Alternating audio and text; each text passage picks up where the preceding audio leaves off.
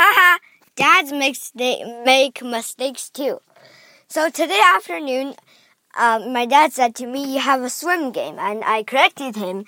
It's supposed to be a swim meet, and not a swim game. So in sports, if you're like competing for something, there's three types of sayings. So if you're competing for speed, you're doing a race. But but the only exception is swimming. You say a swim meet.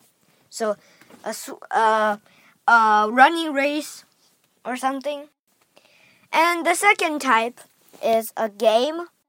It applies to basketball, soccer, and volleyball. And uh, yeah.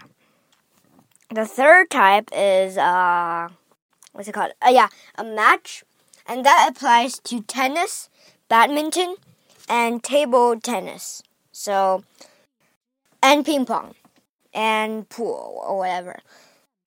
So, um, yeah. Bye. Make sure you don't make these mistakes ever, ever again. Bye.